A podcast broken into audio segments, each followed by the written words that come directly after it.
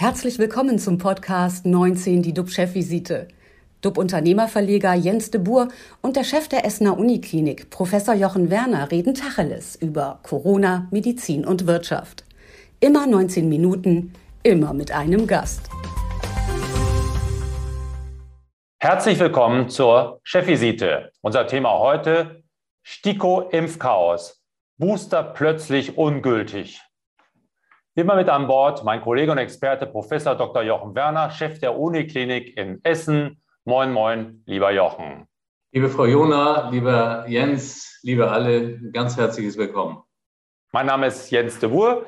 Ich leite den Medienverbund Chefvisite. Quasi über Nacht sind die Corona-Regeln geändert worden. Und das betrifft Hunderttausende. Wer Johnson Johnson erhalten hat, galt bisher nach der zweiten Spritze als geboostert. Jetzt nicht mehr. Nun ist eine weitere Dosis dafür notwendig. Bevor man sich die abholen kann, muss man aber drei Monate warten. Was macht man in dieser Zeit? Man muss sich testen lassen, wenn man ins Kino will oder ins Restaurant. So hat es die Politik nach einer Empfehlung der STIKO entschieden. Plötzlich ist der Impfstatus geboostert weg. Wer nicht stigmatisiert werden möchte, muss sich wieder jeden Tag testen lassen, Termine machen, in der Schlange anstellen obwohl er alles mitgemacht hat, was Politik, RKI und STIKO erzählt haben. Der Frust ist groß. Davon berichtet etwa eine Ärztin aus Hamburg. In ihrer Praxis werden die Mitarbeiter von Johnson Johnson Patienten angeschrien. Erklärungen wollen die nicht mehr hören. Da hilft es auch nicht, dass die Ärzte die Regeln nicht machen. Und ihre Mitarbeiter, Arzthelfer, Ärzte haben Angst, dass sie entnervt kündigen weil sie keinen Bock mehr haben, ihren Kopf für die Politik und für das Oberchaos hinzuhalten. In Bremen gibt es übrigens für Johnson Johnson Geimpfte eine Übergangsfrist, in der sie alles machen können wie bisher. Kino, Restaurant, alles ist möglich. In Hamburg nicht. Das Oberchaos ist irgendwie komple komplett. Selbst Impfbefürworter haben die Faxen dicke. Das letzte Vertrauen geht verloren. Warum soll man sich überhaupt noch impfen lassen? Das diskutieren wir heute mit Frau Dr. Susanne Jona, der Chefin der Ärztegewerkschaft Marburger Bund. Herzlich willkommen, Frau Jona. Schön, dass Sie heute bei uns sind. Ja, sehr gerne. Guten Tag, Herr de Boer. Freut mich, Sie zu sehen, Herr Professor Werner. Zunächst zu dir, lieber Jochen. Was geht dir durch den Kopf, wenn du das über den Impfstoff von Johnson Johnson hörst?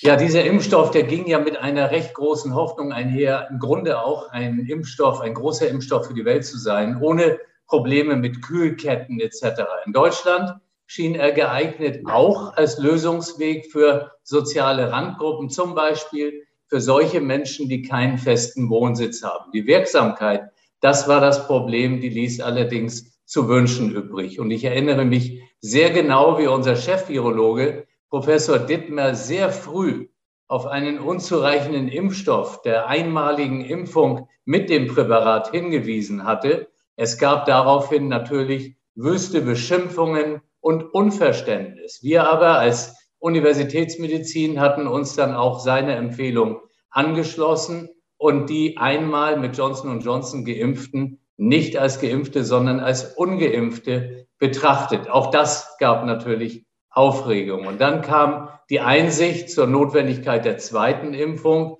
und dann eben jetzt dieses ganze Thema mit der Boosterimpfung, das ist natürlich alles wieder etwas, was zum Vertrauensverlust auch beiführt. Ich sage mal, das, was man immer einfordert, den Vertrauensvorschuss, der ist ziemlich aufgebraucht. Was wir brauchen nach wie vor, sind klare Regeln, einfach kommuniziert und möglichst für alle Bundesländer gleich.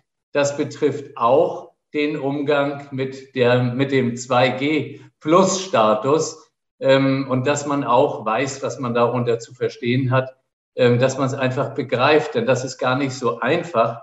Und mir erzählte jetzt jemand, der in der Gastronomie arbeitet, dass er einen Zettel bekommen hat und über den Zettel, da soll er eben seine Fragen stellen, wenn es um die Testnotwendigkeit für 2G Plus gilt. Und ähm, danach braucht man dann keinen Test bei dreifach geimpft, bei genesen und doppelt geimpft, bei doppelt geimpft und genesen, bei geimpft, genesen und geimpft, bei frisch doppelt geimpft, maximal drei Monate ab dem zweiten Tag der Impfung, ab dem Tag der Zweitimpfung und natürlich bei Frischgenesen maximal drei Monate, das ist auch wieder verändert worden, ab dem Tag des positiven PCR-Tests. Und dann sagt er, wenn er das alles erzählt, dann haben sich schon manche dazu entschieden, doch das Bier zu Hause zu trinken. Ja, und das ist dann wieder etwas ernüchternd. Ich gebe jetzt dir das Wort, lieber Jens. Ich freue mich auf unseren Gast und bitte mach weiter. Was irgendwo lustig ist, ist aber doch auch im Grunde sehr traurig. Frau Jona, Impfstatus geändert von jetzt auf gleich, Patienten gefrustet, Ärzte genervt, werden Mediziner schon wieder zum Prellbock, Prellbock für eine irre Corona-Politik? Naja, irre, so weit würde ich nicht gehen. Äh, es ist natürlich so, dass wenn wir Nachweise haben, wenn wir Evidenz haben, dass etwas anderes besser ist und äh, wenn wir sehen, der Johnson Johnson-Impfstoff reicht eben auch nicht in einer Doppelimpfung, sondern wir brauchen ihn in einer Dreifachimpfung, dann ist es ja erstmal richtig, das umzusetzen. Die entscheidende Frage ist, wie wird es umgesetzt? Ähm, und da äh, ist, liegt das Problem und wir müssen leider insgesamt die Note für die Kommunikation äh, der Themen in Deutschland ist sicher äh, bestenfalls als ungenügend zu bezeichnen. Da sind ganz viele Fehler gemacht worden. Da hat uns auch immer wieder die Bundeszentrale für gesundheitliche Aufklärung in Aktivität komplett gefehlt. Äh, und dass es besser geht, im Prinzip wissen wir ja, damals die HIV-Aufklärungskampagne der Bundeszentrale für gesundheitliche Aufklärung war hervorragend. Also es geht besser. Und ich glaube, dass wir ein Stück weit auch die Probleme, die wir heute haben, äh, im Sinne von zu wenig Deutsche sind geimpft ähm, und auch deutlich weniger als in anderen europäischen Ländern, dass das mit unserer Kommunikationsstrategie zusammenhängt. Wir haben zu lange toleriert, dass gerade in den sozialen Medien Fake News unterwegs sind, äh, die nicht klar genug beantwortet, den Menschen nicht ausreichend die Ängste genommen. Äh, und das rächt sich jetzt leider. Die Lage in den Kliniken erscheint trotz der riesen Omikron-Welle recht entspannt. Jetzt erwischt das Virus fast alle, egal ob geimpft, geboostert oder gar nichts. Manche stecken sich auch nicht an, trotz Kontakten zu Infizierten. Man versteht es nicht. Wo sind denn die schweren Fälle, die überfüllten Intensivstationen, von denen wir immer gewarnt haben? Gibt es die? Ja, die überfüllten Intensivstationen, die gab es in der Delta-Welle, die gibt es Gott sei Dank in der Omikron-Welle nicht und wir gehen auch nicht davon aus, dass das passiert, weil wir ja also in Deutschland den Vorteil haben, dass wir schon im Verlauf in anderen Ländern uns anschauen können.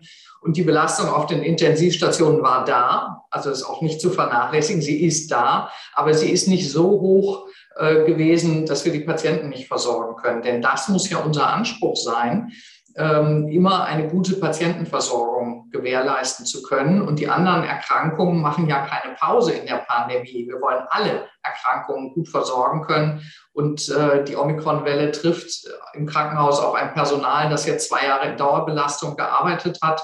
Äh, das merkt man. Wir müssen davon ausgehen, dass auch Personal relevant erkrankt. Aber nochmal ganz kurz zurück zu Ihrem Eingang. Es ist natürlich nicht egal, ob man geimpft äh, sich mit Omikron infiziert oder nie ungeimpft. Äh, wer geimpft ist und sich infiziert, hat eben sehr, sehr hohe Chancen, das gut zu überstehen, wenig Symptome zu haben, wahrscheinlich gar nicht ins Krankenhaus zu müssen. Bei dem ungeimpften ist das Risiko viel, viel höher, ernsthaft zu erkranken. Gibt es dafür auch Studien, dass gesunde Menschen ohne Impfung schwerer erkranken? Weil das galt ja sicherlich für Delta. Gibt, gilt das jetzt auch für Omikron? Nach allen Daten, die wir bisher haben, das sind natürlich noch nicht so richtig viele, äh, denn wie gesagt, wir kennen das Virus ja erst seit Ende November. Ähm, ist das so? Ähm, also es gibt Untersuchungen dazu, es gibt auch schon Untersuchungen, ja sogar schon aus Südafrika, da haben wir immer gesagt, na, das können wir nicht vergleichen, bei uns ist die Bevölkerung natürlich ein ganz anderer Altersdurchschnitt. Ähm, aber äh, in Afrika sind sehr, sehr wenig Menschen geimpft, aber auch da gab es schon Hinweise und jetzt aus England eben auch, auch in Frankreich. Ähm, hat ja schon viel länger hohe Infektionszahlen als wir. Also insofern ja. Und das ist, glaube ich, auch die Schwierigkeit in der Pandemie. Die Bevölkerung möchte klare, einfache Kommunikation. Aber als Wissenschaftler, als Ärzte müssen wir sagen, auch wir lernen ja immer wieder dazu. Wir, wir, wir lesen neue Studien, wir kriegen neue Ergebnisse, die wir dann, die dann auch manchmal die Kommunikation verändern. Und deswegen ist es aber auch trotzdem so wichtig, sie klar und deutlich zu machen und möglichst nicht in 17 Ländern unterschiedlich. Was bringt die Impfung aktuell denn noch? Wenn ich mich im Februar impfen lasse, habe ich drei, vier, fünf Monate Schutz bis in den Sommer. Aber da gibt es kein Corona. Und wenn das Virus im Herbst zurück ist, in welcher Variante auch immer, brauche ich angepasste Impfstoffe, um Schutz zu haben.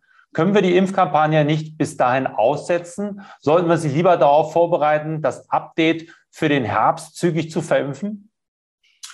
Also es ist nicht so, dass man, dass wenn die Impfung, die vollständige Impfung, und unter vollständige Impfung verstehe ich drei Impfungen. Also der Booster gehört zur vollständigen Impfung. Wie aber auch bei anderen Impfstoffen ist die Corona-Impfung erst vollständig, wenn dreimal geimpft wurde. Wer also vollständig geimpft ist, der wird zwar in sechs Monaten relativ niedrige Antikörperwirkungen haben, nur noch sehr wenige Antikörper, aber er hat ja auch noch eine sogenannte zelluläre Immunantwort.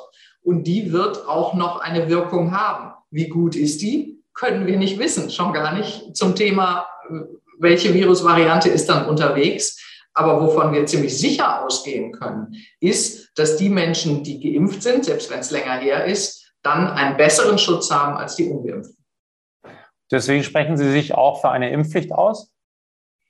Das ist richtig. Wir plädieren für eine Impfpflicht, weil wir glauben, äh, das ist der Weg raus aus der Pandemie. Wenn wir heute schon ähm, weit mehr als 90 Prozent der Menschen in Deutschland geimpft hätten, wie manche andere europäische Länder das haben, dann kann man auch äh, davon ausgehen, dass die Belastung des Gesundheitswesens besser toleriert werden kann, als wir in Deutschland, wo wir noch fast drei Millionen der über 60-Jährigen gar nicht geimpft haben. Sie sagten eben, wir lernen vom Ausland. Wir können ins Ausland schauen und äh, sehen, wie die Verläufe sind. Äh, Briten und Spanier wollen es laufen lassen. Warum machen wir das nicht genauso, um unsere Freiheiten zurückzubekommen? Die Briten ähm, hatten, also es ist richtig ins Ausland zu schauen, aber man muss natürlich, darf nicht Äpfel mit Birnen vergleichen. Äh, die Briten hatten eine deutlich höhere Durchseuchungsrate in ihrer Bevölkerung und sie hatten auch in der älteren Bevölkerung eine bessere Impfrate. Die Spanier haben insgesamt eine deutlich bessere Impfrate und Länder lockern, so wie Großbritannien jetzt am absteigenden Ast der, der Kurve. Wir sind im aufsteigenden Ast und wir steigen äh, jetzt wahrscheinlich auch zügig schneller, ähm, sodass das ganz bestimmt der falsche Zeitpunkt ist zu lockern. Richtig ist aber, dass wir natürlich prinzipiell Infektionen mit dem Omikron-Virus nicht komplett verhindern können. Was wir aber wollen, ist, dass was wir immer in der ersten und zweiten Welle so schön flatten the curve genannt haben, also die Kurve abflachen und dadurch erreichen, dass das Gesundheitswesen und auch andere kritische Infrastruktur in Deutschland nicht überlastet ist. Jochen, wenn du in deine Klinik schaust, wie gehst du ins Wochenende? Beruhigt, angespannt, äh, ängstlich? Nee, ängstlich auf gar keinen Fall. Also ich bin schon beruhigt im Moment. Äh, die Situation ist hier unter Kontrolle.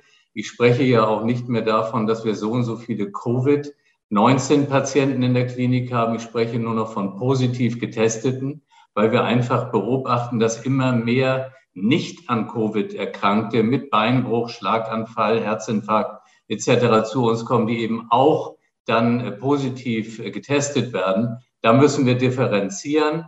Das Ganze ist noch stabil. Ich mache mir ja immer eher Sorge um das Personal, ähm, da haben wir das Problem, wenn das mehr ausfällt oder in Quarantäne ist. Aber wir dürfen auf gar keinen Fall in so einen Angstmodus reinkommen, weil ähm, Angst ist immer schlecht in, in solchen Situationen. Und deswegen bin ich eigentlich trotzdem ganz zuversichtlich. Also gehen wir alle drei mit Zuversicht ins Wochenende. Vielen Dank für Ihre Einschätzung, Frau Jona. Auch dir besten Dank, lieber Jochen. Unsere Chefvisite ist für heute vorbei, liebe Zuschauer. Montag sind wir wieder zurück und halten Sie natürlich auf dem Laufenden, geben Ihnen Orientierung, wie es weitergeht. Bleiben Sie alle gesund, klicken Sie wieder rein. Wir freuen uns auf Sie und Tschüss aus Hamburg. Und aus Essen. Das war 19 die DUB-Chefvisite als Podcast. Die Videos dazu gibt es auf watz.de und auf dub-magazin.de.